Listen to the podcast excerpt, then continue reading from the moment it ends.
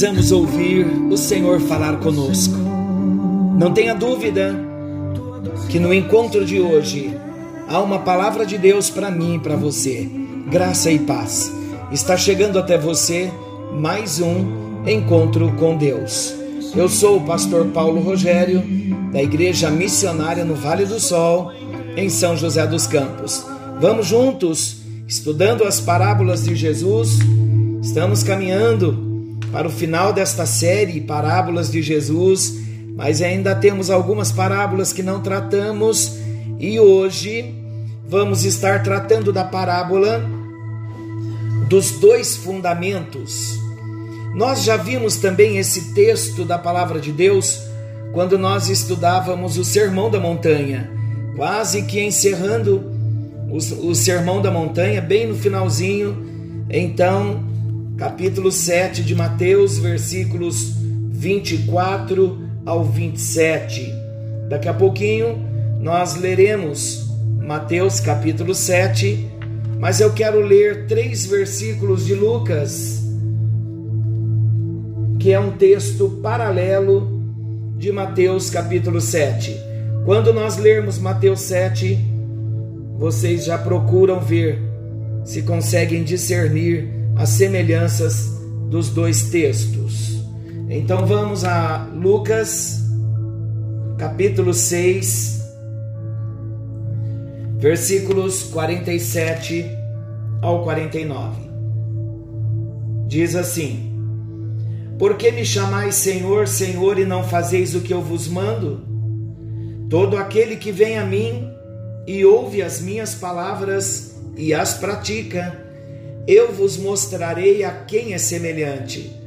É semelhante a um homem que, edificando uma casa, cavou, abriu profunda vala e lançou o alicerce sobre a rocha, e vindo a enchente, arrojou-se o rio contra aquela casa e não a pôde abalar, por ter sido bem construída.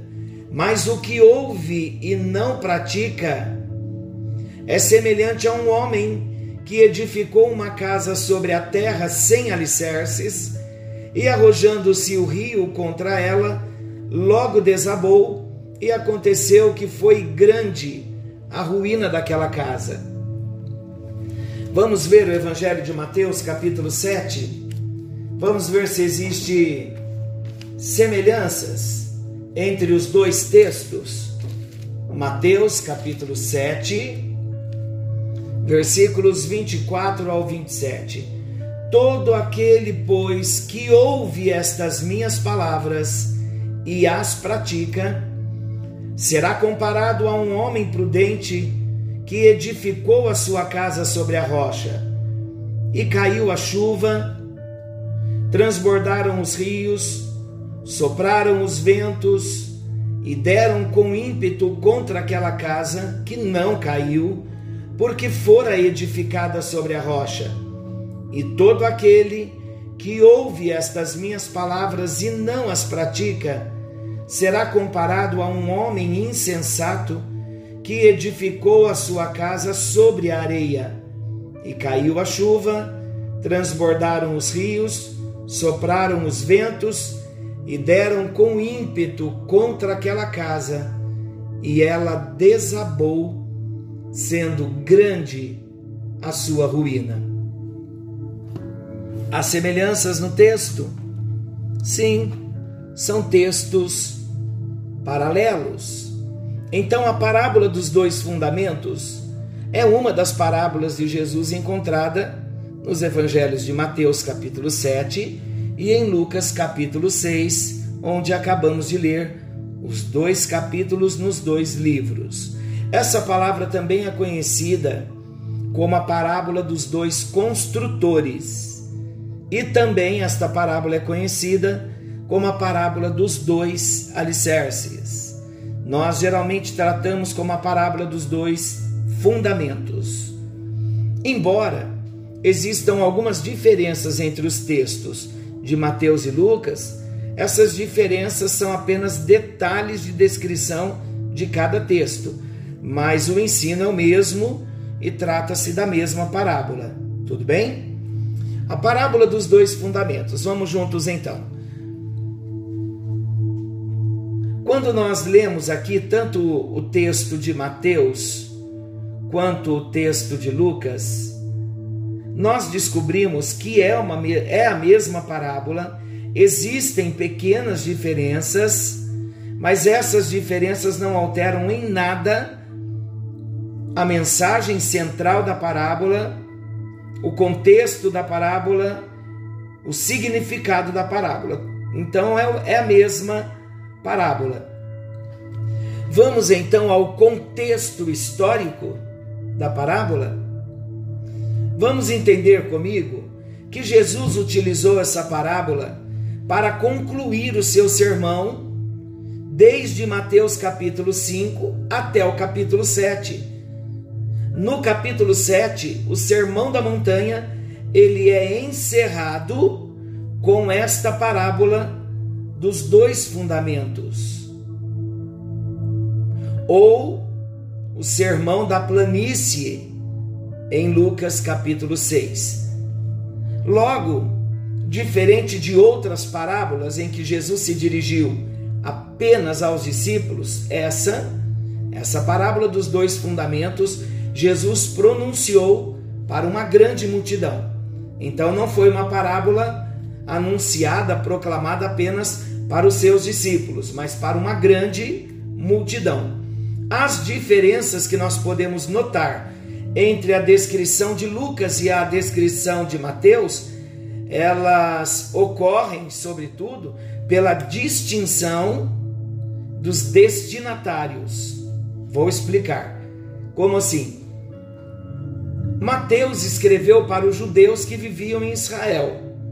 Lucas escreveu para os gregos e para os helenos que viviam na Ásia Menor e na região do Mediterrâneo. Como Jesus, na ocasião, contou essa parábola para judeus, ele utilizou elementos comuns aos judeus, ou seja, Jesus descreveu as técnicas típicas de uma construção rural na Palestina daquela época. Como Lucas escreveu para os gentios de outra região, ele utilizou então uma descrição das técnicas de construção que eram familiares às pessoas para quem ele escrevia. Tudo bem? Além disso, ele também levou em consideração, Lucas, as diferenças climáticas e geográficas que existiam entre as regiões para melhor compor a parábola em seu evangelho. Mesmo com todas essas pequenas diferenças, o significado da parábola, como eu disse, permanece o mesmo. Então não altera o significado, mesmo tendo Mateus escrito para um povo e Lucas para, para outro povo, cada um escreveu de acordo com a sua cultura, mas o ensinamento é o mesmo. Compreendido até aqui? Então vamos à explicação da parábola dos dois fundamentos. Quando nós analisamos as características das construções, construções rurais dos dias de Jesus, nós podemos facilmente entender a ilustração que Jesus utilizou. As casas eram bem diferentes das, construções que nós estamos habituados hoje em dia. As paredes não eram tão sólidas. Ao contrário, elas eram feitas com uma mistura de barro endurecido, de modo que era comum que ladrões furassem as paredes para entrar nas casas. Mateus 6, 19. O telhado também era frágil, feito com uma mistura de terra e palha, e podia também tranquilamente ser aberto. Lá em Marcos 2, 3 e 4, a gente vê essa história. Vamos em Marcos, porque aqui é um momento importante de Marcos. Marcos capítulo 2, versículos 3 e 4. Alguns foram ter com ele, conduzindo um paralítico levado por quatro homens, e não podendo aproximar-se dele por causa da multidão, descobriram o eirado no ponto correspondente ao que ele estava e, fazendo uma abertura, baixaram o leito em que jazia o doente. Então, a cura desse paralítico em Cafarnaum foi feita dessa forma. A casa estava cheia, não tinha como o paralítico entrar, levarem né, o paralítico, então subiram pelo telhado, descobriram o telhado. Então, era muito comum esses telhados, mas porém, porém, né, os telhados eram frágeis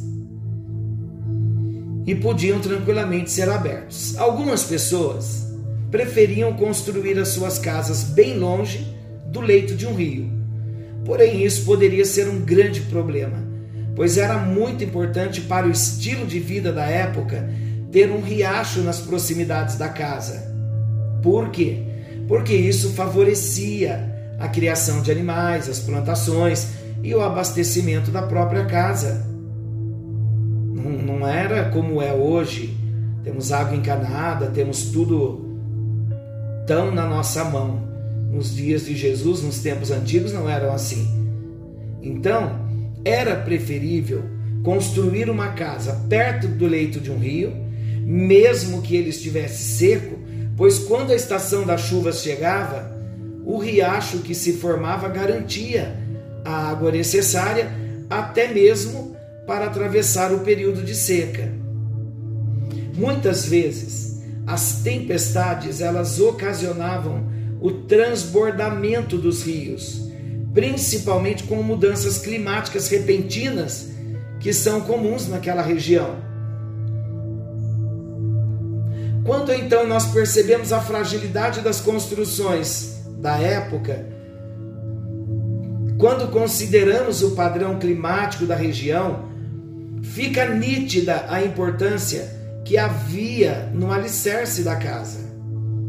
O construtor prudente, ele escolhe bem o local onde a sua casa será construída.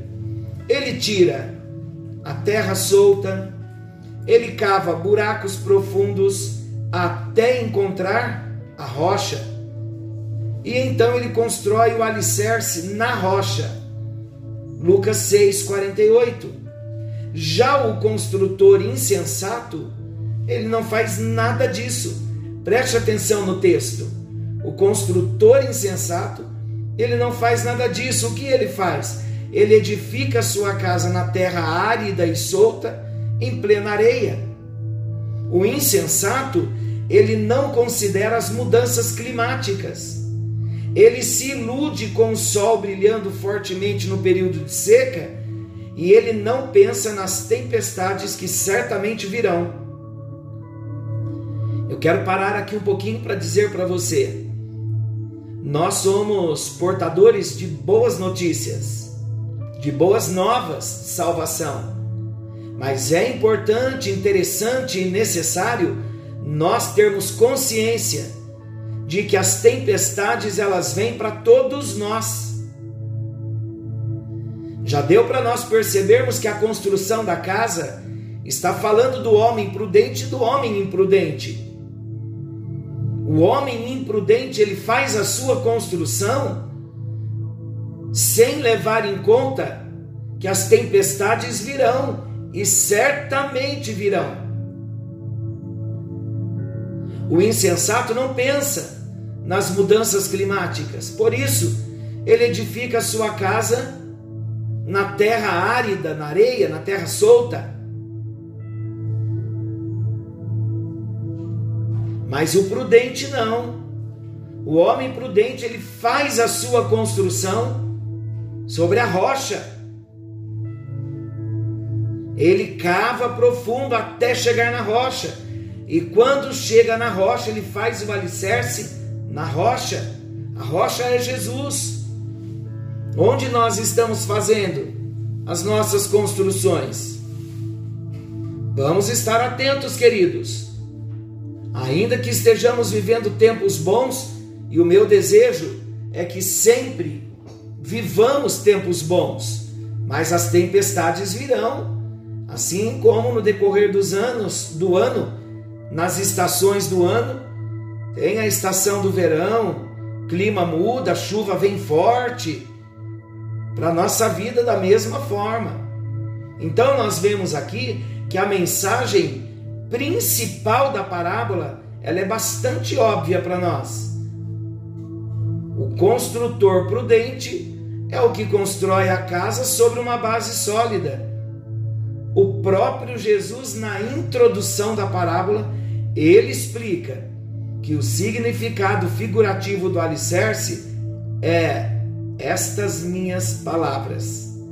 Está tanto em Mateus 7, 24, quanto em Lucas 6, 47. Vamos ler para conferirmos? Mateus capítulo 7, versículo 24. Olha o que diz: Todo aquele, pois, que ouve estas minhas palavras e as pratica, será comparado a um homem prudente que edificou a sua casa sobre a rocha. Olha a importância, o homem prudente, ele é aquele que ouve as palavras e pratica. Quando ele ouve e ele pratica as palavras, ele é comparado a um homem prudente. E aí então vem a ilustração, a analogia, que o homem prudente é como um construtor que constrói a sua casa na rocha. Olha agora Lucas capítulo 6. Lucas 6, 47. Acompanhe aí comigo. Todo aquele que vem a mim e ouve as minhas palavras e as pratica, eu vos mostrarei a quem é semelhante. É semelhante a um homem que, edificando uma casa, cavou, abriu profunda vala e lançou o alicerce sobre a rocha e vindo a enchente, arrojou-se o rio contra aquela casa e não a pôde abalar por ter sido bem construída. É importante, queridos, nós pensarmos na construção que nós estamos fazendo. Qual é a construção? A construção da nossa própria vida, no alicerce que é Jesus. Então, como nós seremos homens prudentes? Ouvindo a palavra e praticando a palavra a partir do momento em que eu ouço a palavra e pratico a palavra, eu passo a ser o construtor da minha própria vida. E vou construindo a minha casa espiritual, a minha vida cristã, pautada, embasada, alicerçada na palavra de Deus, na rocha, em Jesus.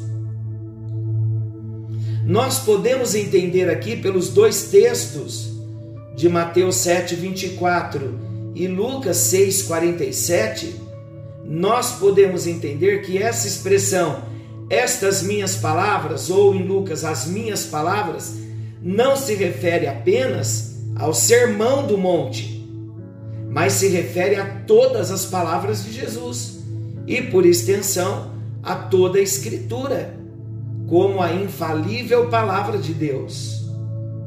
Falamos no encontro anterior sobre o crer nas Escrituras, não deixar o velho por causa do novo e também não abandonar o novo por causa do velho. Os dois precisam caminhar juntos. Lembram da parábola de ontem? Então, o ensinamento é esse. Visto que as Escrituras revelam Jesus como Filho de Deus, também é correto dizer que no, que no significado espiritual da parábola, o próprio Jesus, preste bem atenção nisso, vou repetir, visto que as Escrituras revelam Jesus como Filho de Deus, também é correto dizer que no significado espiritual da parábola, próprio Jesus Cristo, ele é a rocha. Há várias referências aqui, quer anotar? Não vai dar tempo de nós lermos, lermos todas, mas anote: Isaías 28, 16, 1 de Pedro 2, 6, Romanos 9, 33, 1 aos Coríntios 3, 11, capítulo 3, versículo 11, e 1 aos Coríntios capítulo 10, versículo 4.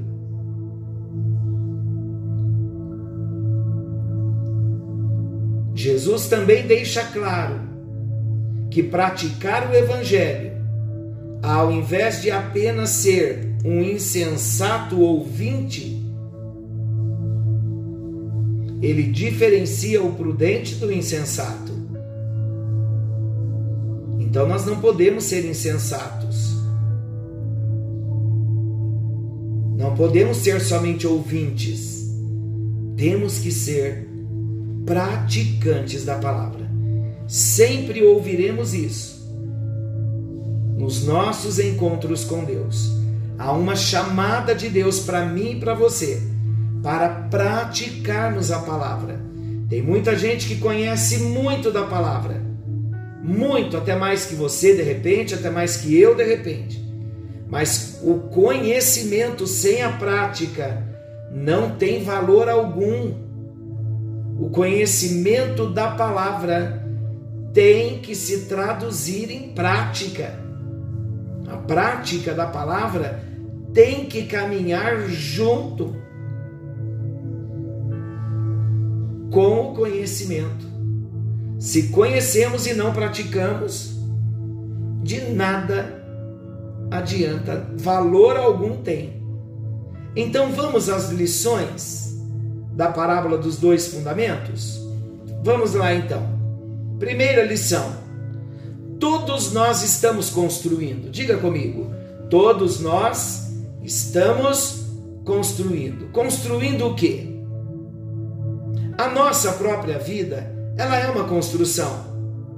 Todos os dias nós acrescentamos tijolos na nossa edificação. A estrutura da nossa vida, ela vai sendo edificada em cada palavra, em cada pensamento, em cada desejo, a cada atitude e a cada realização. Porém, meus queridos, nem todos são iguais. Alguns são prudentes, outros são insensatos. O que nós estamos ouvindo da parte de Deus, o que o Evangelho de Jesus está fazendo comigo e com você, a palavra está falando que nós devemos ser praticantes e não apenas ouvintes do Evangelho. Muitas pessoas, escrevem o que eu estou dizendo, muitas pessoas apenas ouvem a palavra de Deus e acham que isso já é o suficiente. Entretanto, o próprio Jesus adverte que é preciso praticá-la. O construtor prudente, ele ouve as palavras de Jesus, ele entende que ele é o único fundamento seguro sobre o qual se deve construir. Então ele ouve, ele pratica o apóstolo Paulo fala exatamente sobre esse princípio. Olha o que ele diz: segundo a graça de Deus que me foi dada, pus eu, como sábio arquiteto, o fundamento, e outro edifica sobre ele. Mas veja cada um como edifica sobre ele. Porque ninguém pode pôr outro fundamento além do que já está posto, o qual é Jesus Cristo. Então precisamos entender que o fundamento pelo qual devamos, como bons construtores, realizar é sobre Jesus. O fundamento pelo qual devemos todos nós edificar a nossa vida, construir a nossa vida, o fundamento é Jesus. 1 Coríntios 3, 10 e 11. Uma outra lição importante para nós é que só há dois tipos de construtores. Geralmente nós costumamos dividir as pessoas em várias classes. Porém, Jesus divide os homens em apenas em duas classes: os prudentes e os insensatos. Não há uma terceira opção. Ou pertencemos ao grupo dos tolos ou ao grupo dos sábios. Ou somos ímpios ou somos justos. Conseguem compreender? Só há dois tipos de construtores. Mais uma lição: as diferenças aparecem nas tempestades. Enquanto a chuva não cai, enquanto o vento não sopra e a correnteza não vem de encontro às casas, ambas parecem idênticas. Enquanto o sol está brilhando, o trabalho do construtor insensato parece ser tão bom quanto o trabalho do construtor prudente. Dentro das próprias igrejas, queridos, podemos ver esse padrão acontecendo. Às vezes, as semelhanças superficiais, elas impressionam. Mas um dia, os céus se escureceram, se escurecerão? Quando as tempestades acontecerem? Quando as chuvas transbordarem os rios, e quando as duas casas são postas à prova, nesse momento as semelhanças desmoronam, junto com a insensatez do construtor, que não fez a sua edificação sobre a rocha. É bem importante nós pensarmos nisso. Enquanto a tempestade não vem, tá todo mundo junto, dizendo que está construindo, é muita gente reunido na igreja, é muita gente fazendo parte do rol do membro do rol de membros da igreja, é muita gente que demonstra muita fé, mas somos conhecidos, manifestamos o que está lá dentro de nós quando as lutas vêm. Quando as lutas vêm é aí que vamos mostrar onde está a nossa fé, onde está a nossa confiança. É onde a gente vê muita gente com a casa construída na areia, a casa é abalada nas atitudes das pessoas. E o texto é claro. Ele parecia ser um homem prudente, mas é insensato. Muitos, na hora da luta, se afastam do altar, se afastam da igreja, se afastam da comunidade cristã, se afastam dos cultos presenciais, sendo que seria a hora que deveríamos estar mais perto. Então muitos começam a mostrar quem são, onde está a sua estrutura, onde a sua casa está sendo construída, quando a luta vem. Então vamos aprender isso com Deus, meus queridos. A palavra não é para apontar, ela não vem com peso de condenação, ela não vem com peso de, de julgamento. Eu não sou juiz. Eu estou dizendo que esta realidade precisa mudar na minha vida e na sua vida. Esta realidade não pode permanecer mais conosco.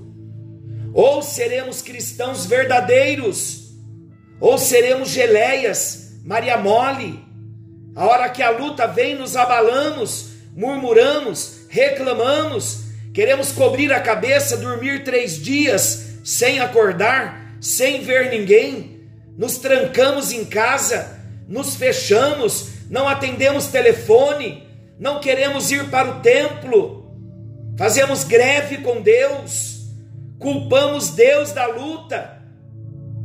Então, esta realidade, ela precisa mudar na minha vida. Eu sou o primeiro Deus está falando primeiro comigo. Por isso, se eu sou o juiz, estou julgando a minha própria vida. Mas acredite, querido, de todo o meu coração, não há pretensão de julgamento. O que eu consigo ver, olha o toque do chofar, olha o toque da palavra profética. Eu estou vendo como pastor que a terra está começando a balançar. Deus está permitindo algumas coisas acontecerem e agora, queridos, é a hora de nós firmarmos a nossa vida no fundamento, no alicerce, que é Jesus. O alicerce da nossa casa ou está em Jesus ou está na areia. Então chegou a hora de sermos mais do que ouvintes, sermos praticantes da palavra. Mais uma vez eu digo, eu sou portador de boas novas não de más notícias, mas não há tanta esperança de que a terra vá melhorar, de que a economia vai melhorar. Ao mesmo tempo em que nós estamos caminhando, nos aproximando do arrebatamento, nós estamos nos aproximando da grande tribulação. da chegada do anticristo. Então as coisas estarão numa calamidade muito grande, para que haja um governo mundial só, uma moeda só, um homem que venha trazer solução para toda a crise, e esse homem é o anticristo. E estará no governo do anticristo participando nessa terra os homens insensatos, aqueles que ouviram a palavra, mas não obedeceram a palavra, não praticaram a palavra. Então, meu querido, chacoalhe aí a poeira, dê um salto na sua derrota e se levante com alegria, porque não nos damos conta de que vivemos demonstrando a nossa derrota. Será que você ainda não se cansou de desculpas e derrotas? Se levante hoje, homem prudente, mulher prudente. Mostre para Jesus que você é prudente, que a sua casa está sendo construída na rocha. Firme os seus votos, os seus propósitos com Deus, e não tenha dúvida que a unção do Senhor vai te renovar. Se levante, porque agora é a hora. É na hora que a luta está chegando que é a hora de nos levantarmos. Então se levante, assuma a sua posição, volta para a igreja, volta para o altar, vamos congregar juntos, vamos nos fortalecer na fé. E se você mora em outro estado, em outro país, há uma igreja próxima da tua casa, procure uma igreja. Você que ainda não se batizou, você que ainda não toma a santa ceia do Senhor, é preciso obedecer aos dois mandamentos, as duas ordenanças que Jesus deixou para nós. Então vamos ser prudentes, praticando a palavra de Deus, cumprindo com o nosso compromisso de cristão. E quando nós cumprimos o compromisso, nós vemos que o cumprimento do compromisso não é obrigação, mas é amor. Que o Espírito de Deus venha falar em nossas vidas e amanhã tem mais, porque ainda não terminamos esta parábola e Deus ainda quer falar ao nosso coração. Querido Deus e Pai, na tua presença nós estamos dependendo do Senhor. Desejamos de todo o nosso coração ser cristãos prudentes, homens prudentes, que ouvem a palavra, que praticam a palavra, que obedecem a palavra. Os dias são maus, o inimigo não está brincando com ninguém, ó Deus. Por isso queremos nos fortalecer no Senhor e na força do seu poder. Nos levanta com coragem, tira toda timidez, toda covardia, todo medo, todo pânico, repreenda nesta hora todo mal e libera a tua bênção, libera a tua vitória, em nome de Jesus. Hoje nós nos levantamos para fazermos uma história diferente. Se a nossa casa estava camuflada, aparentemente, uma casa com uma boa construção, a prova começou, a Deus, e nós já sabemos onde está construída a nossa casa. Obrigado porque a tua palavra vem como um remédio para a nossa vida e ainda dá tempo de nós revermos a construção que estamos fazendo e mudar, mudar de propósito, mudar de vida e fazer uma construção forte para que a hora que o vento mais forte, a chuva mais forte, a tempestade mais forte, quando vier, a nossa casa, a nossa vida possa permanecer inabalável em nome de Jesus. Amém e graças a Deus. Forte abraço, meu amado, minha amada. Querendo Deus, amanhã estaremos de volta nesse mesmo horário com mais um encontro com Deus.